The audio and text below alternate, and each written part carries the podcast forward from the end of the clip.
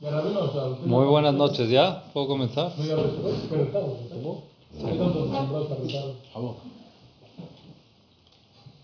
Buenas noches. Buenas noches. Benjamín, qué bueno que viniste, de verdad. No me lo puedo perder, es una mejores clases que he tenido en mi vida. De verdad, ¿eh? Ya quiero ver cuando haya un partido de fútbol a la misma hora, a ver qué pasa. Oh. No lo impongo, que es martes, martes no es. Buenas noches a todos. Eh, para avisarles, Besat Hashem, esta va a ser la última clase del, de este ciclo, de antes de las vacaciones, y después, Besat Hashem, con- eh, continuamos enero, ¿no? En enero. En enero, Besat Hashem, ¿qué día de enero es? Creo que nueve, ¿no? 9 de enero. 9 de enero es lunes. Te digo 10 de enero. 10. 10 de enero. 10 de enero. Besat Hashem, continuamos. Salió así Baruch Hashem que Minashamaim, ahorita, en esta clase, vamos a cerrar. Se sentaron al lado tuyo, ¿eh? Sí, te voy a de este lado. Porque antes me veía, ahora no me puede ver. Está bien. En esta clase, Besat Hashem, vamos a tratar de cerrar el tema filosófico de lo que es el matrimonio. Como lo llevamos viendo, ¿Cómo que filosófico? Estamos filosofando. ¿sí? estuviste las otras Sí, clases. pero ¿qué- ¿por qué filósofo? Estamos filosofando. ¿no? La filosofía de lo que es el matrimonio. ¿Si te parece o no? Lo que usted diga está perfecto. Y después, ya en el, en el ciclo que entra, empezamos ya con un poco más de las partes técnicas. Diferencias de igualdad, me refiero entre la pareja, cómo piensa cada uno, cosas que hay que saber para poder abordar bien el tema del matrimonio, ya un poco más práctico. Entonces, Besat Hashem, en esta clase vamos a tratar de terminar este tema más filosófico de lo que es un matrimonio. Bienvenido. Y Besat Hashem, este, después de las vacaciones, continuamos. Para poder entender lo que es un matrimonio actual, como se llama matrimonio según la actualidad, en el 2022, vamos a retornar un poco al primer matrimonio de la historia que Dios los creó y que con ellos podemos aprender un poco más de qué es un matrimonio, cómo tiene que ser, Estoy de acuerdo. Ya tan temprano. Porque no había, era la única pareja en el mundo, no había nadie más, no había comparación, no había nada. Entonces, o sea, no había de otra, pero es que no. Pero no ha dicho nada. No, si, si aprendes, no, pero si no había otra, ¿qué va a aprender? O sea, no había de otra. ¿Qué tiene que ver? No entendí tu Te digo pregunta. que es- ahí empezamos como se lleva un matrimonio a cabo. Pero no, no puede ser, porque son únicos. ¿Cómo un matrimonio qué? Se lleva a cabo, o sea, cómo se debe hacer. Pero son únicos. no Aprender lo que Akadosh Baruj dijo e hizo cuando hizo el primer matrimonio, para nosotros aprender para nuestros matrimonios. ¿No estás de acuerdo? No, pues, porque no porque. Porque no sabes qué voy a decir. Ahí voy, ahí voy. Ok. Número uno, a ver, ya que hablaste tú. ¿Cómo se llamó el primer ser humano y la primer, el primer hombre y la primera mujer de la historia? Adán y Jabá, Estás equivocado. Entonces estás equivocado. Ya ves por qué necesitamos retornar. Estoy de acuerdo. ¿Cómo Hombre se llamó el primer hombre y la primera mujer de la historia? Vishnu. Adán, ¿Ah? solo Adán. Muy bien. ¿Ya ves? ¿Y la mujer? No. Adán Adán. Es la misma persona. Dice la Torah. Dice la Torah, bueno, te voy a leer lo que está escrito en la Torah. Dice en la Torah, Zaharun Keva Beraam. Akadosh Hu cuando creó al ser humano, Zaharun Keva Beraam, los creó macho y hembra, hombre y mujer. No macho y hembra, hombre y mujer. Faikra et Shemam, dice la Torah, y los llamó Adam. Los llamó Adam. ¿Cómo dice la Torah? Vaikra Shemam Adam, no es no el nombre de él. Los llamó a los dos Adam. Muy bien. Eran dos personas, una persona. Se aprende de aquí que cuando Akadosh Baruj creó al primer matrimonio del mundo, al ser humano, era hemo. Era hemafrodita que era hombre y mujer juntos. Como dice David Amelech en Teilim, Ahor Vakedem Tzartani. Akadosh Baruj creó al primer ser humano, hombre y mujer, por delante era hombre, por detrás mujer o viceversa. Era de un lado mujer y del otro lado hombre. Entonces así estaban pegados. ¿Está bien o no? Bienvenido. Es que Monofioto es que Mafrodita es un mismo cuerpo que tiene los dos. Exactamente. Siamés son dos cuerpos, Dos cuerpos pegados, con dos cabezas. eran- exactamente. Sí. ¿Cómo era? No sé. Según yo eran siameses. Puede ser, pegados. Sí, puede ser. Puede ser, ¿eh? No sé bien ese dato, pero est- estamos de acuerdo de que eran dos pegados. Sí, dos pegados. Después dice la Torah, Loto Beyotadam levató, ese lo es del Kenegdo. No es bueno que el ser humano esté solo. Le voy a hacer una ayuda en contra de él. ¿Qué hizo Akadosh Barujú? Así dice claramente, una ayuda en contra de él. ¿Qué hizo Akadosh Barujú? Lo durmió. Y dice la Torah, Vaikaj Hajat Mitzalotav, y agarró una de...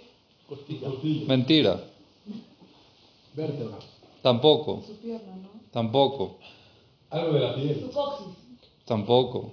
Ahad mitzalotav, nosotros conocemos celaot como costillas porque ese es el lenguaje hebreo. Pero en el lenguaje, la zona codes de la Torah, cela no significa costilla. Esquina, Esquina. lado. Ulcela Mishkan, dice la Torah. Cela Mishkan es el lado del Mishkan. Así dice Rav Shimshon Rafael Hirsch. Cela, nosotros sabemos, en hebreo es costilla, pero en la zona Kodesh es lado. Dice Cela Mishkan, dice la Torah varias veces, trae el nombre Cela como lado. Entonces Akadosh Baruj agarró un lado de ese cuerpo y lo separó. ¿Que cuál era?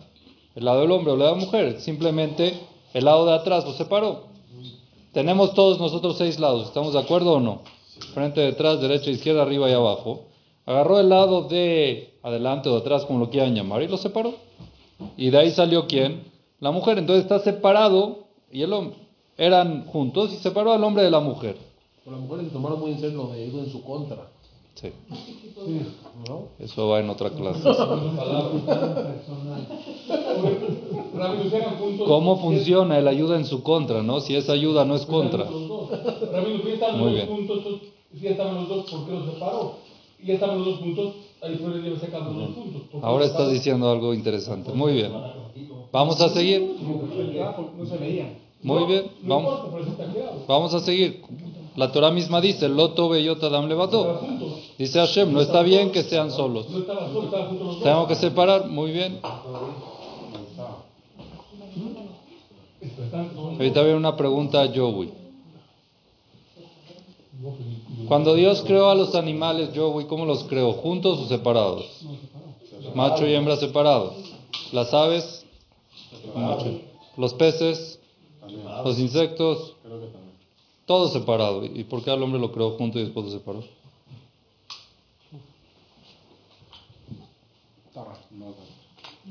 ¿Cuál es la finalidad? Hasta ahí, no, no daba trabajo. ¿No? No daba. Que no daba. No nos recibía. ¿Y? Para que él aprendiera lo que es dar. Pero ya de un principio... Ver la diferencia entre recibir y dar. Bueno, es un concepto. Pero de un principio dalo. De un principio sepáralos y ya que de todo el tiempo. ¿Cuál fue la idea de primero crearlos juntos? Hay gente que te dice, ah, que Dios se arrepintió. Hizo, hizo una, crea- una criatura que no estuvo de acuerdo cómo quedó, entonces la retocó. Se equivocó. Se equivocó. Yo creo que para que sepan que son una sola pieza y que están separados. Son uno. Eh, Para eso, yo creo. ¿Están escuchando lo que dice León? Dios tuvo que crear al ser humano unido para que en algún momento sientan lo que es unión y cuando se separen quieran llegar a esa unión. Claro, cuando Akadosh Baruj creó al ser humano, lo creó con un solo alma, hombre y mujer. Los separó, separó las almas. La finalidad del matrimonio es unir esas almas y que vuelvan a estar como estuvieron en la época cuando Dios los creó. Unidos puede ser no en cuerpo, porque el cuerpo es limitado, pero sí en alma. La unión tiene que ser. Entonces, si es que no hubiera esa sensación de unión de principio de la historia, el hombre no desearía volverse a unir. Los animales se unen, pero no se vuelven unos. Es nada más para parearse o para instinto nada más. No hay eh, una vaca enamorada del toro. Es porque están al lado, por territoriales, por todo lo que quieras, que son instintos. Pero no es una relación de cariño y de amor que están apegados uno al otro. El único que tiene eso, ¿quién es? El ser humano. ¿Cómo lo logró Hashem de que el ser humano lo sienta? Creándolos uno. Si los dejas juntos, ¿qué hubiera pasado? No hubiera resultado mejor. Los dejas juntos y no pasa nada. Al revés, serían mejor siempre. No, que están unidos siempre. ¿Cuál es el problema? ¿Por qué los separó? Muy bien. ¿Te tomaste hoy la vitamina P o no? ¿Qué es? No lo Ah, damos asusta yo. ¿Cómo no sabes de conceptos? ¿Qué- ¿No sabes cuál es la vitamina P? Ah. Muy bien. Ya te la dijeron. ¿Cuál es? Paciencia. Hay que tener paciencia. Ahorita vamos a ver. Si al final del shiur te queda la pregunta, vuelve a hacer. Entonces, la respuesta en verdad la dice mismo la Torah. La Torah dice, Vedabak veishto veayu lebasar echad", dice la Torah. Por eso el hombre tiene que abandonar a su padre y a su madre. Vedabak veishto se apegará a su esposa veayu lebasar echad y van a ser una sola carne, unión, van a estar unidos. Entonces que regresen otra vez sin sentir esa sensación de ser uno, entonces no tienen la iniciativa de volver a tratar de serlo. Entonces por eso Hashem lo creó así de Bayul Basar. Entonces por eso dice el Zohar Kadosh, cuando dice la Torah que Akadosh Baruj creó al ser humano, Vaikra et Shemam Adam, los llamó Adam, nombre uno, cuando el ser humano estaba pegado, era hombre y mujer, los llamó Adam, dice el Zohar Kadosh que de aquí se aprende que un soltero es medio hombre. Porque nada más cuando estaban unidos era hombre. Un soltero, un divorciado, una divorciada es medio hombre. Medio ser humano. ¿no? Medio ser humano. Sí, perdón. Medio ser humano, correcto. Para poder volverse íntegro se tiene que casar como Akadosh Baruj lo creó íntegro. ¿Está correcto? Algo similar, por ejemplo, para que entiendan la idea, Adam Arishon nació ya hecho Brit Milá. Después del pecado, entonces nosotros nos tenemos que perfeccionar para volvernos a ser perfectos medios. Entonces hay que hacerse el Brit Milá. El Brit Milá te convierte en perfecto como estaba antes de que se creó. En la creación que se creó así, entonces el Brit Milá es así. Es interesante que hay cosas que nosotros tenemos que hacer para perfeccionarnos. Una de esas, porque ella es perfecta. Ah, Una de esas, una de las cosas que nosotros tenemos que hacer es volvernos a casar, volvernos a unir para volver a llamarnos Adam íntegros, para volver, para volver a la integridad. el problema. pues, Después del pecado vino. ¿Está bien? Esta es otra respuesta para la pregunta giloní que habíamos hecho. ¿Se acuerdan que para qué casarse? Si no se casan, no está íntegro. Le falta la unión. Es medio. Todo el tiempo es medio. Nunca va a llegar a ser completo. Es otra finalidad para poder integrarse y volverse íntegro uno mismo. Entonces es la parte del matrimonio que conlleva mucho. Esto es por, muy por encima. Cómo la pareja se perfecciona a sí mismo, lo vamos a ir viendo, Besat Hashem. Pero esa es la finalidad del matrimonio. Que uno perfeccione al otro. ¿Está bien? Y esa es la respuesta para lo que dices. Es el Esder que Negdo. Esder que Negdo, hay veces tú sientes que van en tu contra, pero van a tu favor. Cuando sientes que te reclaman por algo que estás mal, puedes sentir que están en tu contra. Puedes sentir, pero al revés, es una corrección. Entonces es por eso que es el Esder, la ayuda que Negdo en contra de él. Se ve que es en contra de él, pero al final esa ayuda es una de las explicaciones que entendemos aquí. Nunca al revés. Dije mutuo. Eso, eso, No se puede saber, no, no, no se puede saber, no es blanco y negro. O sea, que no esté bien, la mujer lo que reclama puede ser que está mal ella. Se casaban con varias esposas. imagínate ese cuate. No, pero ¿cómo entonces, cómo era la...? Cada una lo ponía en su lugar, está bien. No, pero... ¿Quieres- Nunca se equivoca, No me quería, no me quería meter en el tema, pero tú me estás obligando. Entonces te voy a explicar. ¿Quieres que te explique? No, no, tampoco. Te voy a preguntar, te voy a preguntar algo. A ver, ¿Cuál es la finalidad del matrimonio según la Torah? ¿Para qué Akadosh Baruj nos obligó a casarnos? ¿Me puedes responder? respuesta. Ahorita ya no tienes respuesta. Quiero escuchar tu respuesta. Dígala. Joey, Para regresar otra vez a la... Para perfeccionarnos. ¿Cómo? Para- para- ¿Te casas para perfeccionarte? Sí, entre los dos, sí. ¿Y por qué si los solteros no son perfectos? No, Tiene un amigo que le dice de todo. no es lo mismo. ¿Por no? qué? Ajá. Porque nunca vas a recibir uno de tu esposa que de tu amigo. ¿Por qué? ¿Porque te conoce mejor? No se conozca mejor, de alguna manera así está Y no una así novia. Está diseñado el tema. Así está diseñado. Así Por Urbu, no. ¿no? Por ¿no? La causa para no tener hijos es No, casarse. no, la casa... Está al revés, ¿eh? Sí, que no, que control de natalidad, que después viene la boda, que después viene el crucero, las vacaciones, la cosa. Si no te casas puedes tener más hijos, fácil. Esa es la verdad, Sí. real. Dijimos que para bajar el rayo final, para recaer. Eso, eso, es- eso es la consecuencia, no es la causa. La consecuencia es que cuando uno se casa y hay Shalom Bait, viene la Shekhinah y la Shekhinah está. Pero ¿cuál es la causa? ¿Cuál es la causa del matrimonio? Hashem que quería, que no le gustó. Entonces ya, sí, que estén unidos y que sientan la unión, déjalos así. ¿No preguntaste? Déjalos así. Hay varias respuestas, pero ya que Benjamín dijo, entonces viene una, una respuesta que escuché de Moraví de mi papá, que es muy sabia y muy inteligente y muy interesante. Akadosh Baruj vio al hombre, y una de las debilidades que tiene el hombre, ¿cuál es? Más que la mujer, quieran o no, hombres, el orgullo. Akadosh Baruj vio que si un hombre está solo, se puede llegar a sentir Dios.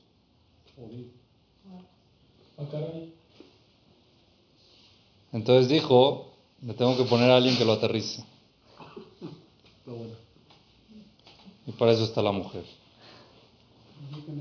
Loto beyot adam levadó, no es bueno que el hombre esté solo. ¿Por qué no es bueno? Porque se la va a creer tanto que va a llegar a creerse Dios. Entonces, celo es de él, le voy a hacer una ayuda que nectó, que lo aterrice. ¿Y por qué la mujer no? Tal vez porque ella también Dios. ¿Por qué la mujer Porque no? la naturaleza de ella no es así. También puede- Entonces, con esto entendemos algo muy interesante. Miren qué profundo. Hay veces llegas como hombre un poco levantado, bien, te sientes bien. Por ejemplo, hiciste un buen negocio, di un buen shiur, ¿sí? Das un buen shiur y la gente, wow, qué increíble shiur. Bueno, te levanta un poquito el ego, es natural, ¿no? Natural. Llegas a la casa con tu esposa o en el coche que estuvo ella en el shiur, no te dice qué bonito shiur. Oye, ¿por qué dijiste esto en el shiur? No me puedes decir que Es estuvo bonito. Hice tal negocio, le empiezas a contar lo que hice, cómo fue, que esto y que el otro. Uy, te voy a ocupar más tiempo. Sí, no, no me late. Que... ¿Pero por qué? ¿Cuál es la respuesta? Simplemente te quiere bajar. Pero lo más interesante es de que no tienen libre albedrío para eso. Hashem es la que le pone a la esposa el momento indicado para aterrizar al esposo cuando se, está, se le está subiendo el ego. Entonces, lo más tonto para un hombre en ese momento es pelearse con ella. Porque si tú lo recibes, que este es un mensaje de Dios que aterrice, que no se me suba el ego, se acabó. Ya. Pasó la página y se acabó. Ya no sigue. Pero si te empiezas a pelear, quieres mantener tu agua arriba, su labor es bajártelo. Le gustó a las mujeres. Es para la clase de mujeres esa creo. Pero esa es, la- esa es la verdad. ¿Eso cómo lo aprendemos? ¿Cómo, cómo, Ah. ¿Cómo aprenden eso? ¿Cómo lo? Loto, bellota, dam, levato. Celo, esder, kenegdo. El ser humano, Loto, no es bueno que se quede solo porque se pueden llegar a creer dioses. El orgullo del hombre es mucho más alto que el orgullo de la mujer. A la mujer le importa no orgullo, le importa honor, es otra cosa. Es muy diferente. El honor y el orgullo son dos cosas totalmente diferentes. En mujeres no hay tanto orgullo como hay en hombres. El hombre lo que rodea toda su vida es prácticamente su orgullo, su cabot, para una finalidad puede ser. Pero al final se pueden, creer, dioses. Entonces a Kadosh Baruj Hu le pone a la mujer. Quiere decir que un hombre si trabaja su humildad tiene mucho más probabilidad de tener Shalom Bait en su casa y que nunca su esposa lo tenga que aterrizar. Pero es que también es el trabajo de la esposa. O sea, yo estoy viendo que la mujer tiene como que enaltecer a, lo- a su esposo. O sea, es como el rey. Tipo, tener- Sí, rey, sí, decirle- siempre y cuando sea humilde. Si no, no se lo va a hacer. Siempre y cuando eso no lo haga creerse Dios en algún momento. Sí, es verdad, la mujer eso es lo que tiene que hacer 100% y Hashem le pone a hacerlo cuando él está bien y, y mantiene su humildad. Si no mantiene su humildad, entonces la mujer no lo dice. Un soltero puede también tra- trabajar su humildad, un soltero también puede ser humilde. Bajo ese caso. ¿no? Pues el que creó al ser humano te dice que no. no, usted dijo que es la casa, ser humilde. No, no, te pregunto, o sea, porque Si tú no tienes, si tú no tienes una persona que te diga y te toque tus puntos débiles, es muy difícil que te baje el orgullo. Y un, un soltero no lo tiene. Y cada vez va subiéndole el orgullo más y más y más y más. Y se creen de verdad dueños del mundo. Y al final no se casan también por esa razón. Esto te lo dije entre paréntesis porque tocaste el tema, pero no es el tema de hoy. ¿Ok? Está interesante, ¿no? Ok. Traten de no ser tan duras. Entonces ahorita tenemos la pregunta, la pregunta que tenemos es cómo logramos esa unión. ¿Qué hacemos para lograr esa unión? Para poder tratar de regresar a como Ashkadosh Baruj creó al primer ser humano que era hombre y mujer. Esa unión, ¿cómo la tratamos de hacer? ¿Ok? Muchos dicen, y hay un dicho, creo que aquí también lo dicen, de que el matrimonio es como una olla caliente que la sacaron del fuego. El día del matrimonio, ¿ok? Al principio está hirviendo, todo muy bonito, todo, y después se va enfriando, se va enfriando, se va enfriando, se va enfriando. Como pasa el tiempo, se va enfriando, se va enfriando. El hombre se vuelve frío, la mujer se vuelve fría, así el amor se va también enfriando, enfriando, enfriando, y de repente se enfrió el amor y se acabó el amor. ¿Por qué? Por el tiempo. El tiempo es lo que hace de que se enfríe. Eso es una visión errada, porque nosotros podemos ver de que existe otro concepto de que nosotros podemos sentir que nuestro matrimonio no es un agua caliente que la sacaron del, del fuego, sino podemos sentir que el concepto es ulay, un vino, que entre más tiempo pasa, mejora. El tiempo no a juro enfría, hay veces también mejora. Es como tú decides tomar la visión del matrimonio. Es importante saber de que el tiempo hace mucho para lograr un buen matrimonio. Y esto es a lo que voy. Joey, ¿te puedo hacer una pregunta? O mejor se la hago a Chavo. Estoy corto al show, ¿eh? Yo me quedé en la misma. Es que sus son respuestas importadas. Ah, no, Colombia. A ver. Sin pena, enfrente de Tania. ¿Por qué te casaste con Tania? ¿Por qué me casé con Tania? Y perdón la pregunta, Tania. Ten paciencia. ¿eh? Ahí. Pero espérense, espérense hasta la respuesta final, por favor, ¿ok? Vamos a decir, vamos a decir de que yo te agarro de novio, ¿ok? Te agarro de novio, va, me comprometí, jaja, qué bueno, no sé qué. ¿Con quién? Con Tania Jafib. Excelente, sí. ¿Qué le viste a Tania para comprometerte con ella? Pues mira, tenía calidades muy, muy buenas, pero más allá yo sabía que, que tenía una, una compañera de vida que, que siempre, digamos, eh, ¿cómo se dice? Amor in- incondicional. Ajá, ¿qué quiere decir? Que, De novio, cuando yo te agarro y te pregunto, ¿qué viste? Te voy a hacer la pregunta un poco más cruda, ¿ok? ¿Qué viste en ella más que otras?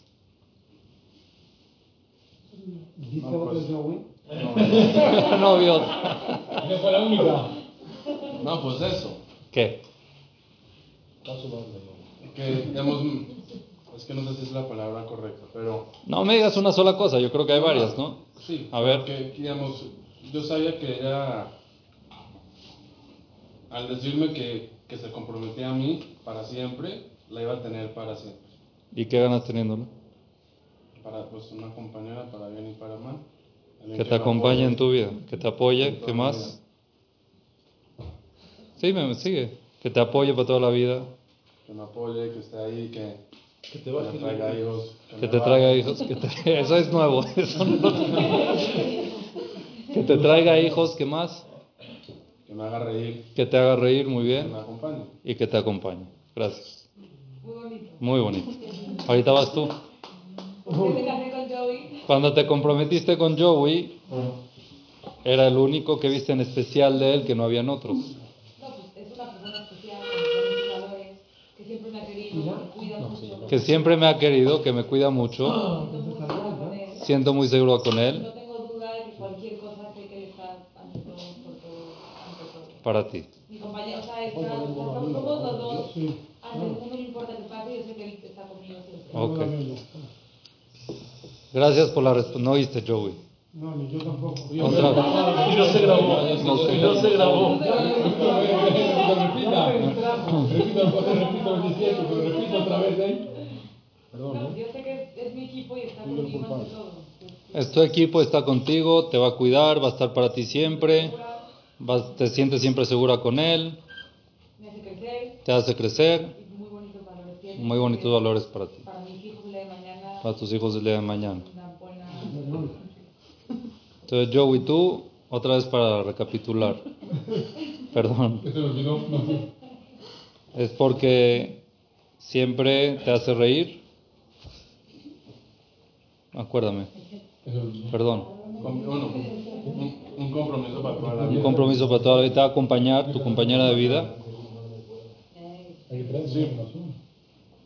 crecer. Reír, crecer. Ok. Tú te va a proteger, va a estar para ti siempre. Seguridad, te, va, te da seguridad a ti. Muy bien. Benjamín, ¿te puedo hacer la misma pregunta a ti? ¿No? Ya no me acuerdo. Ya no. No, no me acuerdo comí. No come comí que me acuerdo. Ok, ¿les puedo decir algo? Yo me imagino que la mayoría de las parejas que les preguntamos esto te dicen lo mismo. Porque yo siento que para mí va a ser lo mejor, me va a cuidar, me va a, me va a entender, en mis momentos difíciles va a estar para mí, me va a traer hijos, va a estar eh, conmigo, eh, me va a acompañar toda la vida, me siento muy bien con él, me hace reír, la pasamos muy bien. Tristemente, tristemente, esa es la ideología de hoy en día y es verdad, pero es súper egoísta. Es todo yo. Me hace reír, me hace superar, me trae hijos, Me cuida. me cuida, me protege. Es todo yo. Bueno, la parte de los hijos no es la parte que existe tampoco. Depende. O sea, es lo que decía, no, o sea, Depende, sí. Pero bien, vemos que muchas cosas pensamos en nosotros. Es todo yo. Mi egoísmo, mi egoísmo. Ah, Entonces vemos que cuando se van a casar dos y están a la vida de son dos egoístas. Están ahí dos egoístas que lo que quieren es ellos, para mí, porque yo la paso muy bien con él, porque ella me hace feliz a mí, porque ella me va a acompañar a mí. Entonces todo es, todo es prácticamente que muchas, muchos que no están orientados sienten que es para uno, todo el tiempo para uno. Entonces, viene fracaso, porque se unas expectativas. Muy bien.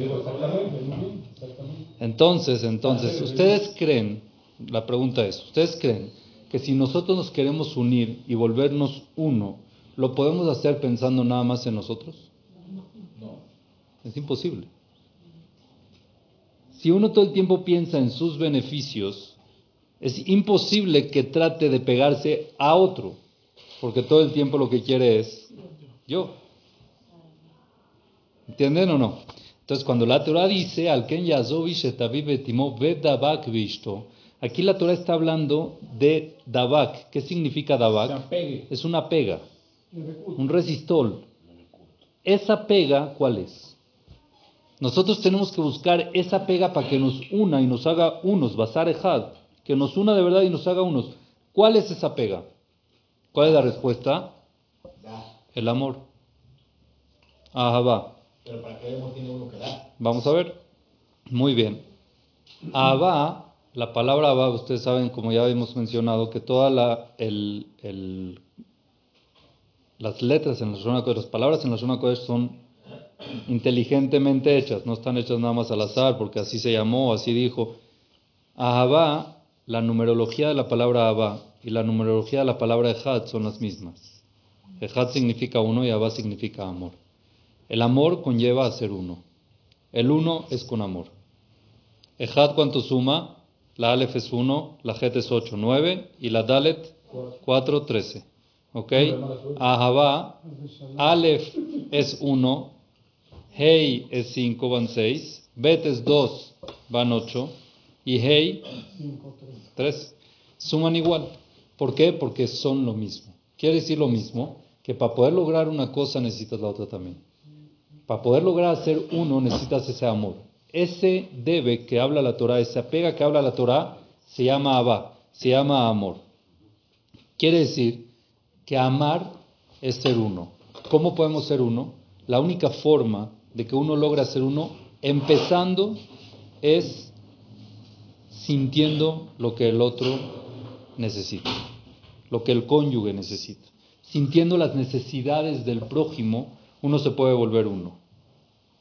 Y eso solamente se mide no en las épocas fáciles, sino en las épocas un poco difíciles. Cuando uno está tratando de salir adelante, cuando uno está con una complicación, cuando uno está con un estrés, y de repente vienen el otro cónyuge y pide algo, solicita algo, y uno siente lo que él necesita en el momento de que yo estoy ahorita, eso se llama uno.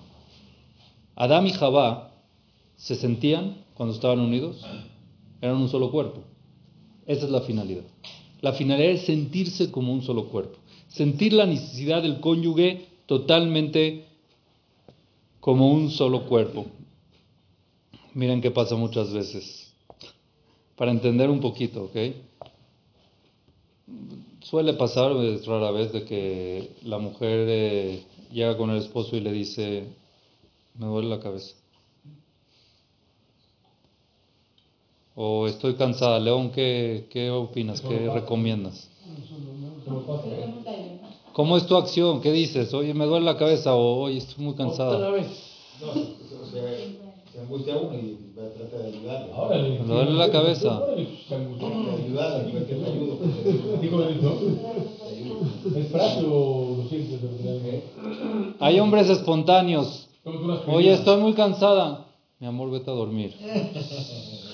Qué genio. Pues sí, pobrecita. Necesita un esposo para que le diga que se vaya a dormir cuando esté cansada. Porque si no, no La se la va. apoyó, estuvo bien. Sí. La sí. Me duele la cabeza. Pilinas. Tómate una aspirina. Tómate un Tylenol.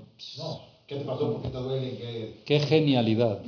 Si no fuera por el esposo, ella no se toma nada, no se va a dormir. De soltera no iba a dormirse cuando estaba Se cansada. preocupó, se está preocupada por ella, está preocupada. ¿Será que ¿No, no, no? que te duele la cabeza? Está preocupada. Nosotros, Está una nosotros como hombres, nosotros como hombres nos gusta dar soluciones, así somos.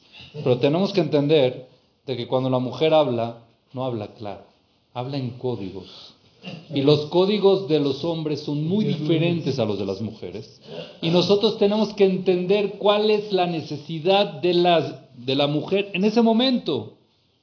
Entonces, cuando te dice me duele la cabeza, no necesita que le digas tómate un Tylenol porque eso lo sabe muy bien. Y cuando te dice estoy cansada, no necesita que le digas vete a dormir, porque ya lo sabe. Entonces, ¿qué es Ejad? Ejad, ¿qué es? Entra en ella y siente qué es lo que te quiere explicar con eso que está cansada. Que tú te acerques y le digas, mi amor, de verdad que te entiendo y no es para menos. O sea, yo que tú no sé cómo estuviera parado ahorita. Con todo lo que hiciste en el día, con todo lo que pasaste, con todo lo que hiciste, o sea, es para hacerte un monumento. ¿Quieres que te traiga cinco gires y tres enfermeras para que puedas dormir 24 horas? Ya la cura, ese es el, ese es el Tylenol que ella quería. Esto es lo que ella necesita y es lo que uno tiene que entender. Es lo que uno tiene que entender. Entonces ese es el. Igual con las mujeres, muchas veces el hombre no tiene, eh, ¿cómo se dice? Códigos, a veces sí dice las cosas directas, pero hay que entender lo que se esconde atrás. Está mal, pero muchas veces el hombre viene estresado del negocio, muchas veces el hombre viene con algún tipo de carga que, y hay veces lo expresa de una manera un poco diferente, y uno tiene que, la mujer tiene que tratar de apoyarlo. Situaciones difíciles económicas, cosas de que, y no te preocupes, yo estoy contigo. Hay algo, hay algo, este, bueno, el, el uno lo que tenemos que entender es saber expresar o sentir qué es lo que le falta al prójimo. Eso es el uno. El Hazonish, Rabbi Abraham Yeshayahu Karelitz, decía algo muy bonito. Decía que la pareja debe ser como la sensación de la mano derecha a la mano izquierda. Si la mano izquierda te duele, ¿la mano derecha lo siente? ¿Cómo no? Es el mismo cuerpo. Si se enferma la mano, todo, todo el cuerpo está enfermo. Entonces no puedes decir, ah, no, ya, que la mano izquierda se arregle y yo por mi lado. Somos uno solo. Es un dolor mutuo. Es algo que yo siento. Si hay debilidad en una mano, la mano derecha lo siente y trata de apoyar y trata de ayudar, trata de hacer lo que no puede hacer la mano izquierda. Trata de fortalecerla como pueda. Trata de masajear. Si se pega la mano izquierda, no se puede sobar sola. Necesita la mano derecha para que la sobe. Necesita la mano derecha para que la cure. ¿Cómo siente la mano derecha lo que necesita la mano izquierda? Porque son un cuerpo. Ese es el matrimonio que tiene que ser. Tal cual que uno sienta la falta del otro, que uno sienta la necesidad del otro. Lo que el otro necesita, ese es el debe que uno tiene que tener, esa es la pega que uno tiene que tener. Pero ¿qué pasa? Nosotros decimos que es el amor. Entonces el amor es la pega y el amor. Ya lo mencionamos y hay que volverlo a mencionar hoy.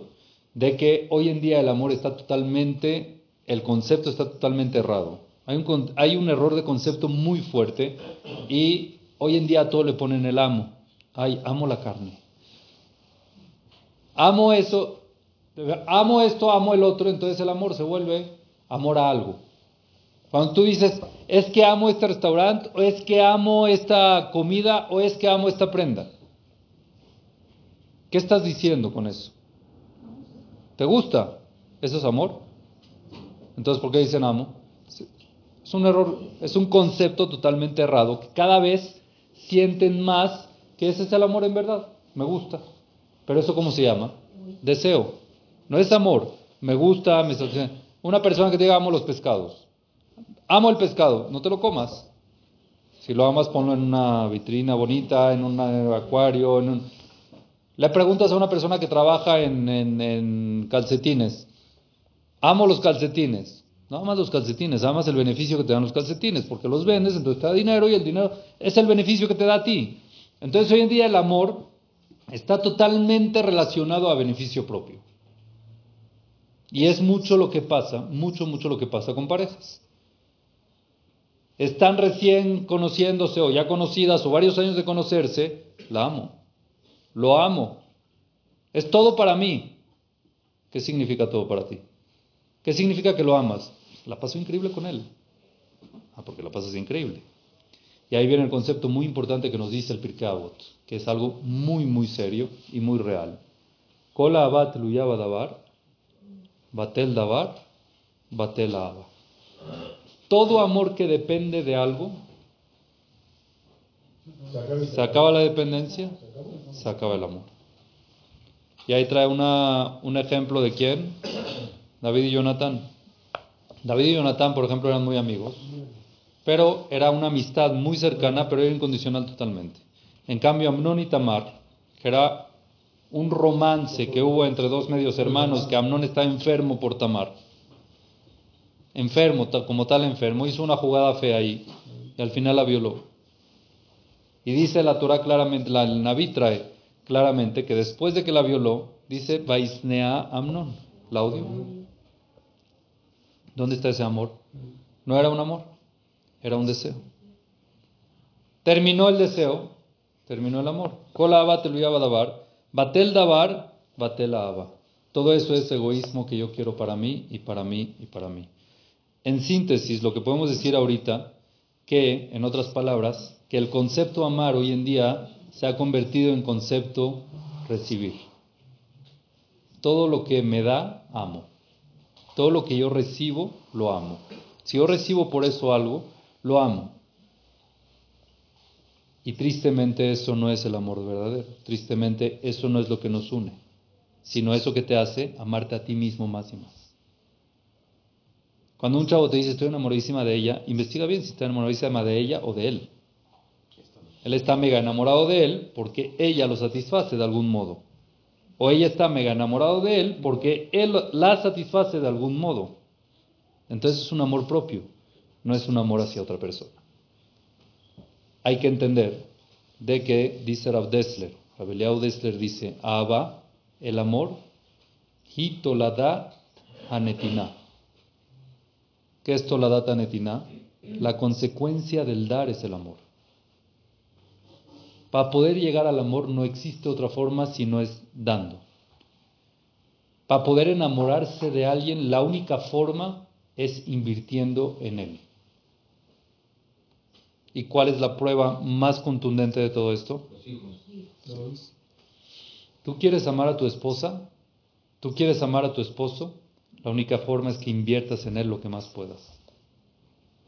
Que le des todo, todo lo tuyo, dárselo a él. Es la única forma que puedas invertir en ellos. El amor no significa recibir, significa totalmente dar.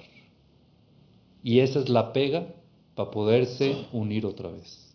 Si es que Akadosh Baruj dejaba a Adán y Jabá juntos, era imposible que se amen. Imposible que haya algún tipo de amor ahí, porque nadie recibe y nadie da. Tenían que separarlos y que se quieran volver a unir y la forma de unirse es únicamente dando. ¿Y saben por qué somos así? Porque tenemos la semejanza de Dios. Dios nos ama. Y lo único que hace Dios con nosotros es dar. Sin recibir. Sin recibir nada, nada a cambio. Muchas personas, o mujeres o hombres, pueden pensar, la mujer dice, no, es que si mi esposo me hablaría bonito y me daría y, y estaría conmigo y esto y el otro, entonces ya lo amaría. No es la forma de tú exigir para que empieces a amar. Empieza a dar y vas a ver cómo vas a empezar a amar. Y tiene que ser mutuo, estoy de acuerdo. Estoy de acuerdo que tiene que ser mutuo, que el esposo también tenga que entregar, tenga que invertir en su pareja para poder dar y eso es lo único que hace crecer el amor. Hay que saber, miren qué, qué profundo pero qué real. Si el amor es dar, está en tu control. Tú decides si hay amor o no. Si el amor es recibir, no está en tu control para nada. Se compara a la autoestima. Hay gente que necesita que lo estimen. Esas personas, si no los estiman, se deprimen. Si nadie le dice, ay, qué bueno eres, esa gente que busca todo el tiempo el estimo de otras personas, entonces no tiene autoestima. El que tiene autoestima no necesita que nadie estime, es más, él estima a otros porque tiene estima. Entonces el control de su autoestima está en él, no depende de los demás. Pero hay gente que si no le dan cabot, si no le dan honor, o si no le dan lo que ellos quieren, su puesto, su esto, no vale nada. Se sienten que no vale nada. ¿Por qué? Porque no tienen autoestima. Aquí existe algo que se puede llamar autoamor, no lo llamemos así, pero si tú quieres controlar cuánto amor va a haber, depende solamente de ti, de cuánto tú inviertes en la pareja. Si es que el amor sería a ver cuánto me dan, no depende de ti el amor para nada y eso no puede ser lógico. El amor tiene que depender de uno. Si quieres que dependa de ti, es qué tanto das, es como el amor va a crecer. ¿Qué tanto inviertes? Es como el amor va a crecer. Si es que hacemos esto, ¿ustedes creen que, se, que exista el concepto que se acabe el amor? Sí, cuando deja de dar. ¿Una mamá puede dejar de amar a su hijo? No. ¿Y hay momentos que deja de dar? No, normal, normal. Sí, es un tipo de enfermedad, yo creo. Lo común. Vamos a hablar en un caso normal, ¿ok? Una mamá invierte en su hijo hasta los 20 años. De los 20 a los 80, ya no, ¿verdad? ¿Y qué pasó? Pero lo sigue amando, ¿verdad? Lo sigue amando, pero ya no le da.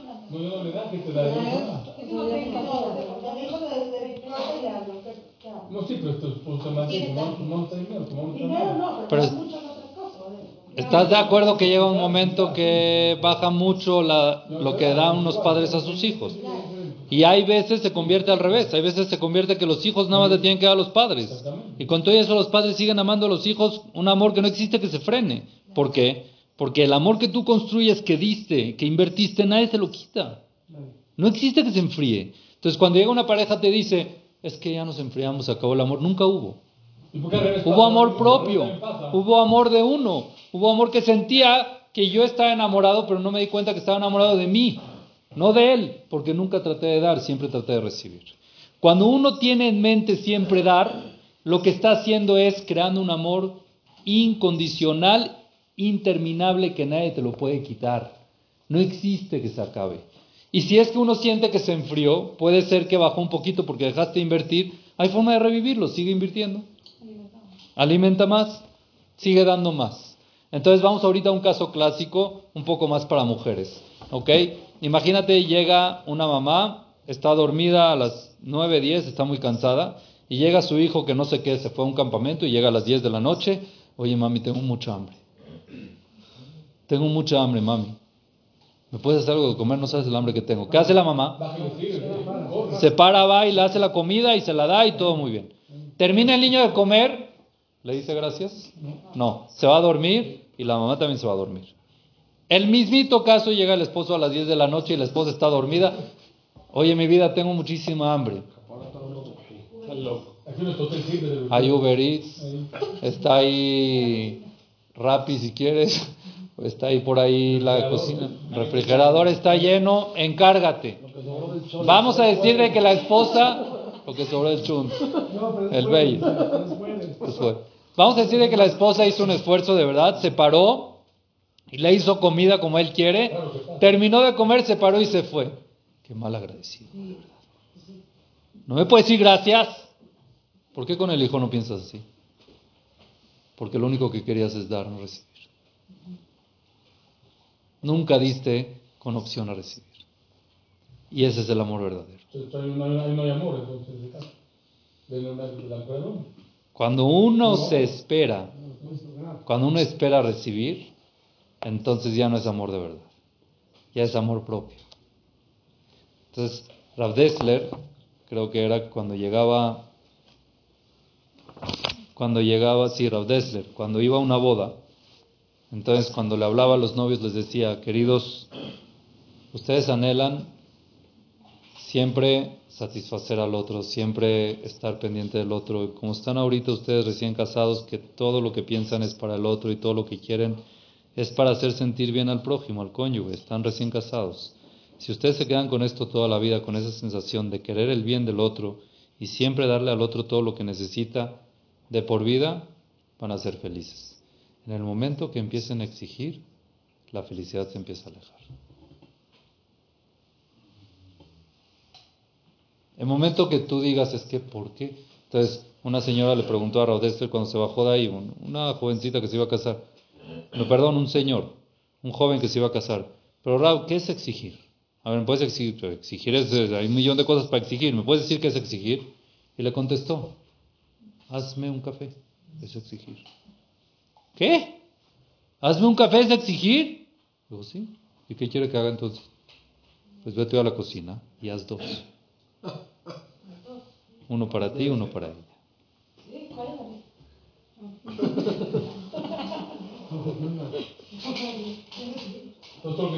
Cuando nosotros tenemos exigencias y tenemos expectativas, cuando no las recibimos, nos desilusionamos. No nada más que no hay amor, lo aleno puede llegar a un sentimiento de odio, escuchen bien.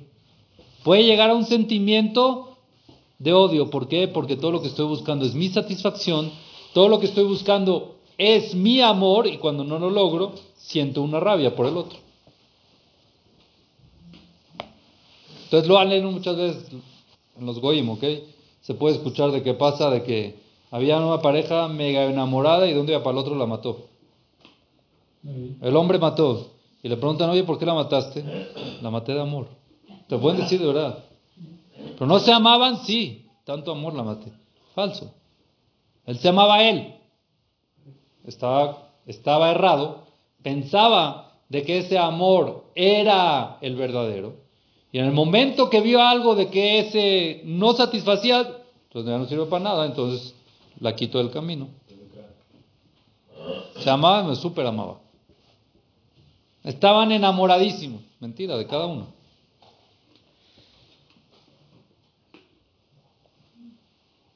¿Tú obligaciones de la mujer hombre? ¿Qué? Claro. La mujer, la, no, estoy hablando, pero usted que, o sea, tengo que hacer darle de comer, se dice, el hombre matar a la mujer, eso lo decimos todos. la ¿no? mujer tiene que querer darle todo al hombre. No es obligación, y el hombre también, pregunto yo. Muy bien, muy bien estás diciendo. Entonces, cuando tú empiezas con obligaciones, entonces lo que decía Rav Dessler, la felicidad del matrimonio está lejos. Pues es tu obligación, es mi obligación. Entonces te casaste por eso, porque es tu obligación. Es un compromiso, es un compromiso que tenemos, que eso, no por qué, ¿por qué tenemos ese compromiso? Porque eso, antes del matrimonio, cuando uno son solteros, no hay compromiso, no existe algo real. Entonces, el dar es más que nada un tipo de, Conquista. de conquista. Es un tipo de, para tratar de yo tenerlo, para tratar de yo tenerla, entonces, pero es igual yo. Porque si, me, si no lo hago me da miedo perder, o perderlo o perderla. Es para tener un beneficio. Es para tener un beneficio, porque me quiero casar con ella, o porque quiero que esté conmigo, o porque yo quiero que sea mi novia, o porque quiero que sea mi novio. Entonces no es dar. Antes del matrimonio es muy difícil dar, Por conveniencia. es pura conveniencia. La mayoría de las veces mucha conveniencia. Cuando ya hay un compromiso, que ese compromiso involucra varias cosas, ahí vamos a ver cuánto tú estás dispuesto a dar y no pedir. Aunque tengas la exigencia para pedir, aunque esté el compromiso para pedir. A ver, ¿en qué plan estás? ¿En plan de dar o plan de pedir? Si tus exigencias es tu compromiso, eso es cosa tuya, eso lo tienes que hacer tú y son tus obligaciones. Empezamos con obligaciones, se acabó. Se acabó y la felicidad se va lejos. Pero cuando uno lo que quiere, y tiene que ser mutuo, repito, cuando la pareja lo que quiere es dar y nada más dar, es una naturaleza que se conecta. Lo podemos ver mucho también, aparte de con seres humanos, con cosas materiales. Hay veces uno tiene un coche que no lo quiere vender. Oye, pero ya tiene, ya es del año de la canica. Véndelo. Eso, le invertí, le puse, le quité. Y cuando lo venden lloran. Pero ¿qué tanto? Es un coche. Cuando inviertes en algo, te vuelves tú parte. Le das parte de ti. Ese es el cariño. Si es que existe eso con cosas materiales que son totalmente minerales, que no tienen ningún tipo de sensación ni de sentimiento. Imagínate cuando uno invierte eso en alguien de que sabe de que va a amar de verdad y de que ese amor va a crecer y va a crecer cada vez. De esto sale que si una pareja invierte un año, el hombre invirtió un año y la mujer invirtió un año de dar, de amor, son dos años. No es uno. Si tú inviertes un año en darle a tu esposa y tu esposa invierte un año en darte a ti, son dos años de inversión, no es uno. En un año lograste dos años. Una pareja que vive invirtiendo 50 años son 100 años de inversión. Es un amor imposible de quitar. Es un amor imposible de acabarse. Pues puede ser el mismo año de los dos, ¿no? No, porque tú das de tu lado y ella da de su lado. Tú no esperas trabajo en un nada. año. Es doble trabajo en un año. Son dos años que se juntan. Entonces así el amor crece mucho más. ¿No puedes combinarlo? O sea, ¿Cómo lo vas a combinar? no, no, Yo te doy para no. que me des. Ajá. No, o sea, ¿Cómo? a veces doy sin, sin motivo, a veces doy para que también me. por un beneficio. ¿Eh? Para recibir algo. Si es que das para recibir, no se llama O dar. sea, pero no lo puedes combinar, a veces No, sí, a veces no. no existe. Si tu intención es dar para recibir, significa que lo que quieres es recibir, no dar. Pero en unas cosas. Y lo peor es que cuando no recibes te decepcionas. Entonces ya no diste con toda la intención. Cuando una mamá le da de comer a su hijo, nunca espera que le diga gracias. Cuando una mamá se para con su hijo en la noche porque se quiere comer o porque se sintió mal, le puede hacer de todo, no durmió y no nada, y se lo sigue dando porque se lo tiene que dar sin intención de recibir nada. Lo que está recibiendo es no dormir, lo que está recibiendo es que se hizo hasta la cabeza y que lo tiene que bañar ahorita, y lo que está recibiendo es pura... Y con todo y eso, lo ama. No es nada más con todo y eso, es por eso lo ama. Porque nada más le da sin intención de recibir. Pero recibe cariño, ¿no? Claro, estás dando para recibir, para. Escuchen la pregunta de él. Tú. Perdón, perdón, perdón, la- perdón, el ejemplo es un poco fuerte, pero niños lo aleno discapacitados que no pueden expresar amor. Los papás no lo quieren. Y los quieren más porque invierten Más más. de ti. Nunca esperan amor. Pero quieres sentir amor. ¿Cómo lo sientes si no te lo da? Lo sientes de ti. Está discapacitado. Tú se lo das. No, pero igual al dar. Tú sientes amor cuando das sientes amor cuando das, no porque recibes, porque das. Eso es lo que te hace que te sientas que te dan. Tú recibes amor porque le das a él. Entonces recibes un amor de él por tu dar. Parte del motivo de dar es por de sentir ese amor. Claro, claro. Esa es una naturaleza que Hashem creo que cuando das sientes amor. Entonces eso es con la pareja. Porque quiero sentir amor, pero igual es igual egoísta también, siempre. No, no, ¿por qué va a ser egoísta? Porque quiero sentir amor, exacto. Entonces, ¿cómo le hago para sentir amor? Tengo que dar, yo soy.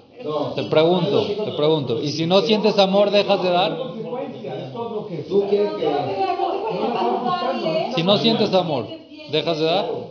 Sí, pero no es por sentirte bien. Lo haces porque quieres que. Es diferente, ¿no? ¿Eh? Porque a veces lo quieres, porque lo quieres. Así se siente, así uno tiene que sentir su pareja. Así uno tiene que sentir su pareja. Orden Rabotai. ¿O no? No, yo no soy el indicado. Tú. No estás nada.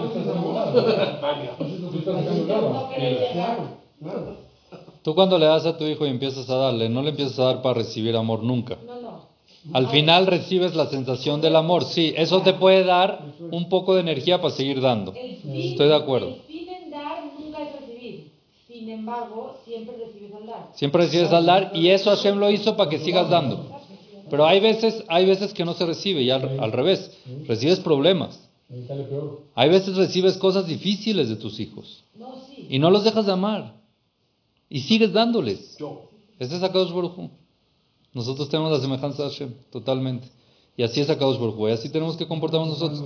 Entonces, cuando cada uno de la pareja, para cerrar este tema, cuando cada uno de la pareja lo que quiere es buscar qué le falta al otro y qué le puedo dar, entonces tienen garantizado la felicidad y el amor. Pero cuando uno quiere nada más mis deseos o mis faltas que yo tengo que el otro me las cumpla, entonces dice Shalom Amelech claramente, el sabio más sabio tuvo, el más sabio de la historia y tuvo todas las mujeres del mundo y sabe muy bien cómo funciona, te dice un dicho de tres palabras que es muy sabio. Letava Yevakesh Nifrad. El deseo busca la separación. Miren qué sabio. El deseo, la persona que todo el tiempo está deseando, lo que está persiguiendo es separación. Nada más él, entonces está separando del otro. Nada más yo, yo, yo, entonces eres tú, el otro no existe. El deseo persigue la separación. Entonces lo que nosotros tenemos que cambiar es el concepto ese de amar, no es desear. ¿Por qué deseo qué? O sea, es muy amplio. Cuando tú deseas algo de alguien, cuando tú deseas algo de alguien o de algo, eso te lleva a separarte de él, porque muchas veces te va a decepcionar. Siempre cuando uno funciona con deseo, crea separación, porque hay decepciones. Porque no siempre pueden cumplir con tu deseo. Si es un coche, no, no, es, no, es- no es nada, es un coche no. Así que con la persona, pero que yo deseo comprar un coche, es un jet, un decir. Aquí la, o sea, aquí le hago daño. No, no. No, no es hacerle daño. No, pero ¿de quién me separo? ¿De quién me Tú deseas comprar, tú tienes mucho deseo de comprar, vamos a hablarlo en algo material, tú tienes mucho deseo de comprar un coche y tú ya estás ilusionadísimo de que ese coche va a ser así, asa. Si te, si te metes al coche y ves de que no es así, te separas de él. ¿Estás de acuerdo o no? Ahora, ¿qué pasa si tú tienes la finalidad completa de que yo lo que quiero es un coche que me lleve y me traiga y le voy a dar lo que necesita para que me lleve y me traiga? No te separas. No te separas, al final te conectas tú con él, porque no le hice servicio, le metí aquí, pero no tenías expectativas como tal, sino simplemente invertiste. Entonces, siempre deseo trae separación. Es algo, es una naturaleza en el ser humano que el deseo trae la separación.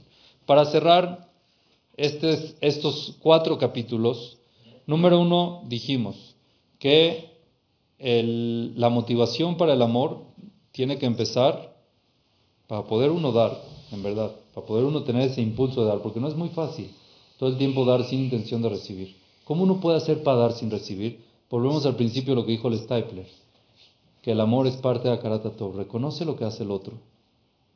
Valora lo que el otro hace para que tú no pares de dar. para que tú quieras todo el tiempo dar. Cuando valoras cosas pequeñas que el otro hace, te impulsa a dar, sin recibir. Cómo tu esposa trata la casa, cómo lleva la casa, cómo trata a tus hijos, cómo conduce la casa, cómo tu esposo se mata para traer dinero, cómo trabaja. Cuando haces eso, eso te impulsa a dar. Eso lo que hace es impulsarte a dar. Es el primero, la motivación para poder dar. Segundo, ya dijimos que el amor es dar. Para poder amar hay que dar, para tú controlar el amor 100% es nada más dando sin intención de recibir. Esa es... El Stapler dijo que Abba mitzada karatato. A karatato es saber reconocer las cosas pequeñas que el otro hace por uno.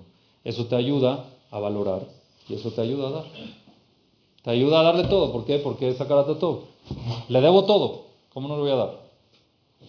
Cosas pequeñas. Y empezando con el Akarat siguiendo con el dar, al final podemos llegar a esa pega correcta que se llama uno, que es la unión. Que nos puede convertir en como era Adam y Jabá cuando Akadosh los creó, que sean uno mamás y que sienta uno lo que el otro necesita al 100%. Eso es lo que podemos sintetizar de todos todas estas clases que venimos trayendo. Es prácticamente el cierre de lo que es la filosofía del matrimonio con todas estas clases para Besat Hashem poder empezar con las partes prácticas y técnicas ya más un poco del matrimonio. Baruch Adonai Leolam.